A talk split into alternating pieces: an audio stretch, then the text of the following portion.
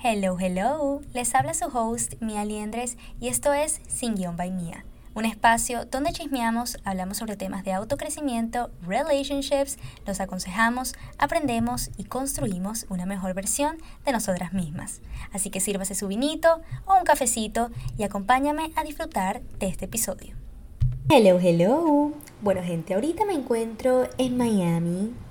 A mí me encanta venir para acá, no solamente porque, bueno, mi novio está aquí, pero también porque me hacen sentir como en casa. Así yo no viva aquí y así yo no sea de aquí, hay algo de Miami que me hace sentir como si yo soy de aquí. O sea, no sé si es el clima que me recuerda pues a donde yo soy en Venezuela o la gente, que es como que hay gente de todas partes, o sea, hay gente de Cuba, gente de Puerto Rico, gente de Rusia, gente de Argentina, que es como que no te sientes como un outsider, no te sientes como un extranjero, porque hay gente de todo el mundo. Y así es que se mueve Miami. Pero, justamente, pues caminando ayer sola, sin mi novio, por South Beach, por Lincoln Road, me di cuenta de este gentío, o sea, de esta vida que yo no conozco y que no conocía, porque estoy tan pegada a mi burbuja, estar en mi casa y casi que no tener vida social, que se me olvida pues que existe más vida, que existe otras personas, personas bonitas, gente realizando sus metas y sus sueños. ¿Y qué pasa? Me siento intimidada. Me pregunto qué estoy haciendo yo con mi vida, cuál es mi propósito, pensar en el futuro, dónde me quiero ver, qué quiero hacer y no tener como que algo exactamente claro. Y me pensé sentir mal porque me di cuenta que no soy tan segura de mí misma como a veces suelo demostrar. ¿Por qué? Porque sigo sintiendo celos o envidia siempre cuando veo a una persona bonita o alta haciendo sus proyectos, proyectos que yo también quisiera realizar. Que quisiera también tener la iniciativa de simplemente empezarlos. Pero más allá de esto, lo que más me llamó la atención fue ver a una cantidad de personas, pues especialmente chicas, con cirugía plástica. Y casi todas tenían la misma cara y la misma boca de pato. Ay, lo siento, pero que de verdad. O sea, se nota que se hicieron las lip filler y no fueron con el mejor doctor. I'm so sorry for them. Y yo siento o sea, algo me dice que estas personas no lo hicieron porque así sabían que se sentirían mejor consigo misma. No, o sea, yo creo que lo hicieron por esta cultura de cirugía plástica tan presente en estos últimos años. Y sí, como les digo, a mí Miami me encanta, me encanta el clima, la gente local, super nice, pero eso fue lo que me llamó la atención, pues, y no me gustó y no me sentí bien, porque aparte de sentirme que no estoy cumpliendo mis sueños, también no me sentí tan bonita. Por eso mismo, porque veía a las personas, veía tantas chicas viéndose igual, que yo también hasta dije, ay, ¿y qué pasaría si yo también tuviese ese cuerpo? ¿Qué pasaría si yo también tuviese esa cara? Yo también estaría pues realizando mis sueños, yo sé, no tiene mucho sentido, pero pues eso pasó por mi mente. También pasó por mi mente el que especialmente nosotras las mujeres, siempre hemos luchado con nuestro físico, haciéndonos más y más inseguras de nosotras mismas, afectando nuestro potencial y cómo nos presentamos al mundo. Entonces, al tener tan baja autoestima, es fácil dejarnos influenciar por X celebridades, X tendencia, por los comentarios de nuestros propios familiares o amigos, entre comillas, ¿Cuántas veces yo no he escuchado a chicas decir, no, yo no me voy a poner este top porque como mis senos son grandes, me voy a ver, me voy a, me voy a ver, me voy a ver vulgar? O no, no voy a tener hijos porque no quiero que mis tetas se me caigan, etcétera, etcétera. Yo hasta un día yo dije eso, imagínense. Y no nos sentamos, o sea, no nos sentamos a pensar de lo poderoso que es nuestro cuerpo por el simple hecho de dar a luz de dar vida. O sea, por, para mí esto es algo increíble. Pero se nos olvida. ¿Y por qué? Que desde pequeña lo único que nos hacen sentir que es importante es cómo nos vemos. es cómo nos sentamos, es cómo nos vestimos. Recuerdo que cuando yo era pequeña, yo tenía la manía de querer crecer porque yo quería operarme la nariz. Ahora yo les digo, gracias a Dios que yo no me operé ninguna nariz porque honestamente me gusta mi nariz. Pero yo quería operármela porque, pues yo, como soy de Venezuela, ustedes saben que el Miss Venezuela, el Miss Universo, todo esto es súper popular. Y pues yo quería tener esa nariz perfiladita así como las de Miss Universo.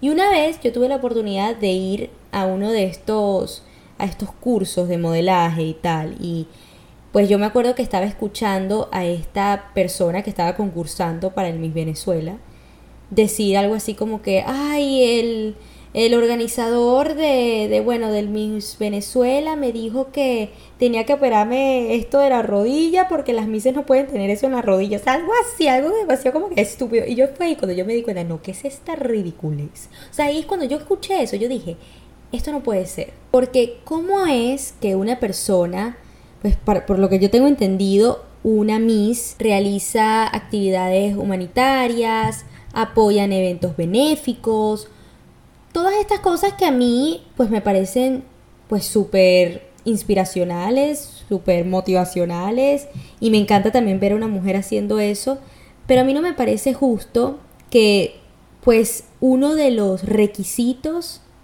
es ser bonita, es no tener ni una imperfección. Para mí eso no tiene sentido, ¿ok? Para mí no tiene sentido que para hacer eso tú tienes que tener una nariz perfilada, tú no tienes que tener acné o tienes que tener la melena perfecta, o sea, you know. Y fue ahí cuando yo dejé de ver estas cosas, de darle importancia a estas cosas, porque yo no quería dejar que estas personas que para mí se escuchaban muy superficiales, definan si yo soy bonita o no soy bonita. Aparte porque yo soy una persona pequeña, o sea, yo soy una persona que mide unos 57, creo yo. Y yo me acuerdo que desde pequeña yo lo que escuchaba era, ay, tú fueses Miss si fueses alta. Ay, esto te quedaría mejor si fueses alta. Entonces es como que por esos comentarios yo empecé hasta sentirme mal por ser bajita. Y lamentablemente yo creo que las personas bajitas, así como yo, se sienten mal por ser bajitas por eso también, porque ven que una Miss, los requisitos para ser Miss, uno tiene que ser más alto que 1,70. Bueno, yo creo que eso ya lo quitaron. Pero ajá, ponte, eh, al mínimo 1,65. Y yo ni, venía a eso llego. Entonces estamos mal, estamos mal. Pero por eso es que yo no estoy de acuerdo con esas cosas, porque eso para mí no tiene que ser un requisito. Creo que bueno, como a mí me pasó, lamentablemente influye a una persona pequeña como yo pensar que no es lo suficientemente bonita. Por eso mismo, por no tener la estatura de una Miss. Y con esto les digo que es inevitable el ver estas personas operadas o pues como nos imaginemos este estereotipo y no pensar que, ay, yo también me quiero ver así o qué pasaría si yo me viera así. Porque hicimos popular esto, hicimos popular este estereotipo que nació por estas niñas que lamentablemente desde que eran pequeñas les comentaban de sus cuerpos, haciéndolas sentir mal, que crecieron sintiéndose inseguras, con baja autoestima y con, y con la necesidad de cambiar sus cuerpos porque no creían que eran bonitas al natural. Yo algo que haré por mi parte, y a ustedes se los recomiendo, es que a sus futuros hijos, sobrinos, primitos, quien sea, jamás les comenten sobre sus cuerpos. Comentarios innecesarios, porque esto yo creo que finalmente puede ayudar a que en el mundo no haya tanta gente insegura de su físico. Una vez me pasó que entré a mi TikTok y me encontré con un comentario en mi video diciendo, ay, tu cuerpo es igual que el mío, ¿cómo haces para, sentirme, para sentirte tan segura? Y yo, ¿eh? Y bueno, yo al principio sí me chocó bastante porque en ese momento yo sí creía que tenía un cuerpo bonito. Y es triste cómo esa persona con esa inseguridad que debe tener me hizo sentir mal por tener el cuerpo que tengo. Y yo hasta pensé, ay, ¿qué pasa si me opero? Por fin esos comentarios me van a dejar de afectar porque es que nadie me lo va a decir. Pero después yo reflexioné y me di cuenta que nosotros somos nuestro propio enemigo y que la belleza es algo subjetivo.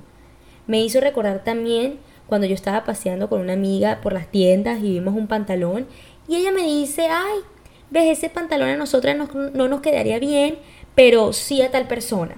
Que bueno, nombró a esta persona que es alta, es también así, esbelta, tal. Y yo me acuerdo que yo me fui a mi casa sintiéndome mal de mi apariencia.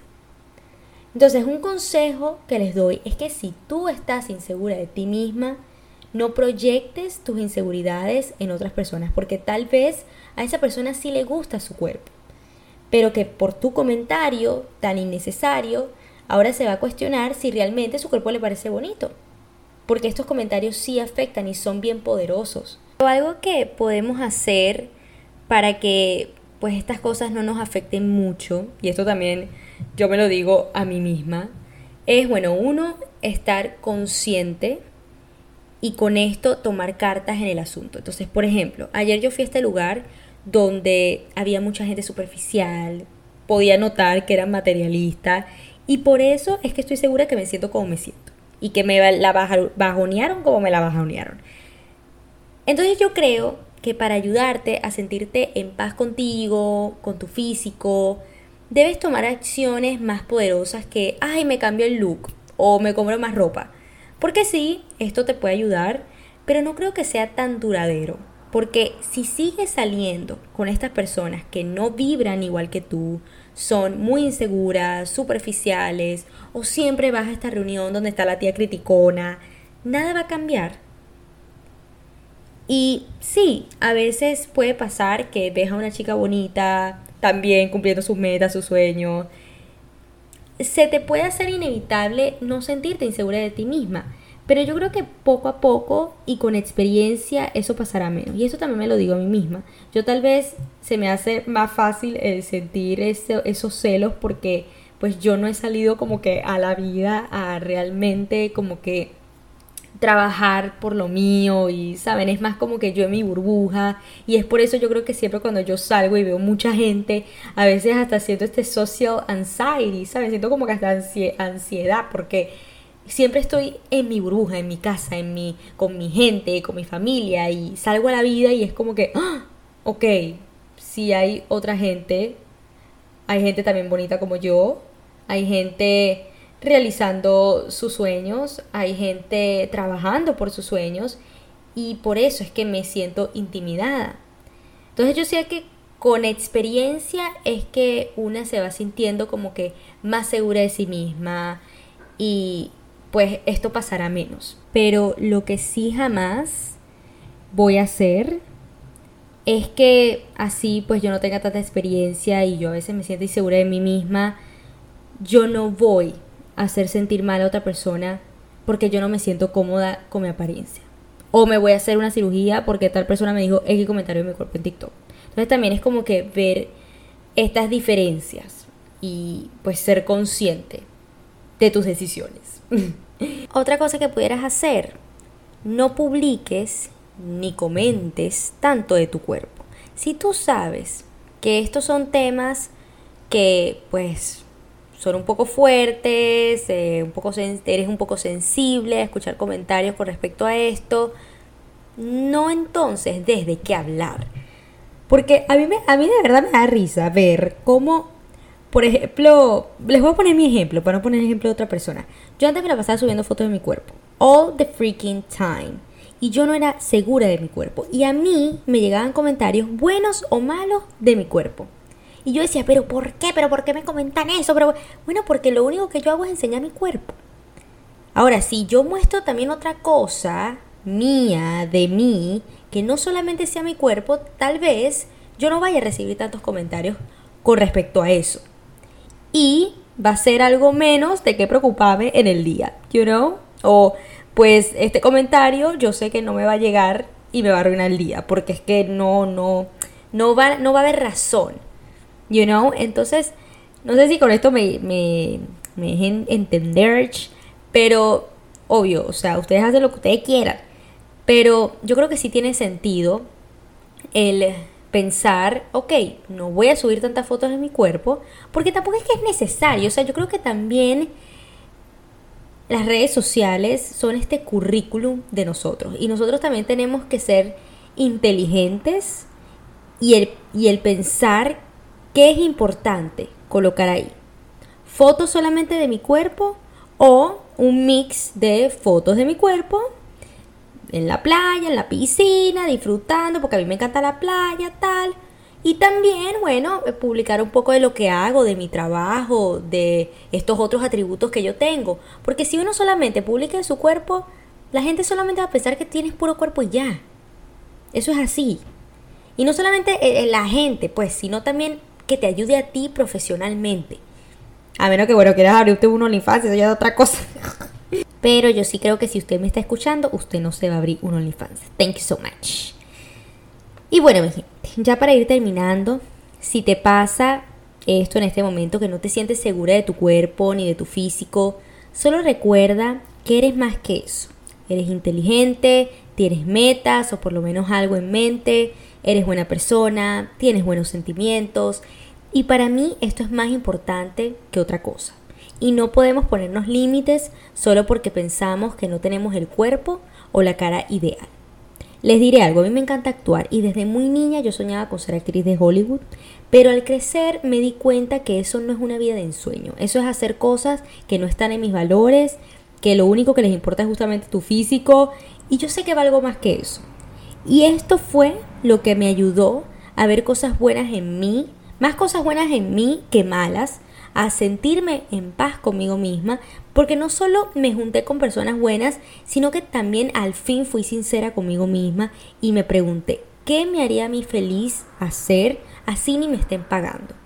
Y fue cuando tuve la iniciativa de crear un podcast, de hacer videos de comedia, porque a mí lo que me hace feliz es hacer sentir bien a las personas, el hacer cosas honestas y reales que puedan hacer sentir a otra persona normal en un mundo tan superficial, que se sienta segura de sí misma para que pueda realizar sus metas, sus sueños más grandes.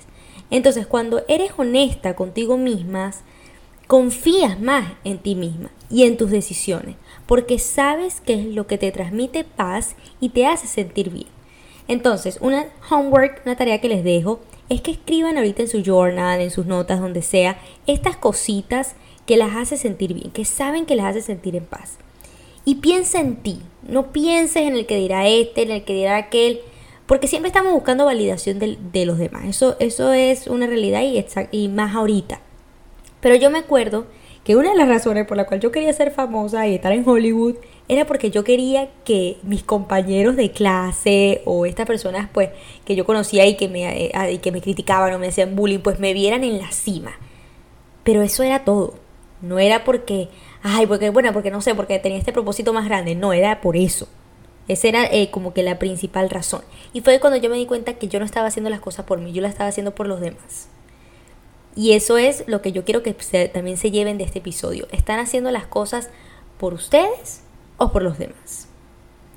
So, anyways, así terminamos este episodio. Espero que les haya gustado, que se hayan sentido identificados. Si se han sentido identificados, me pueden escribir por mi mensaje directo por cualquiera de mis Instagrams.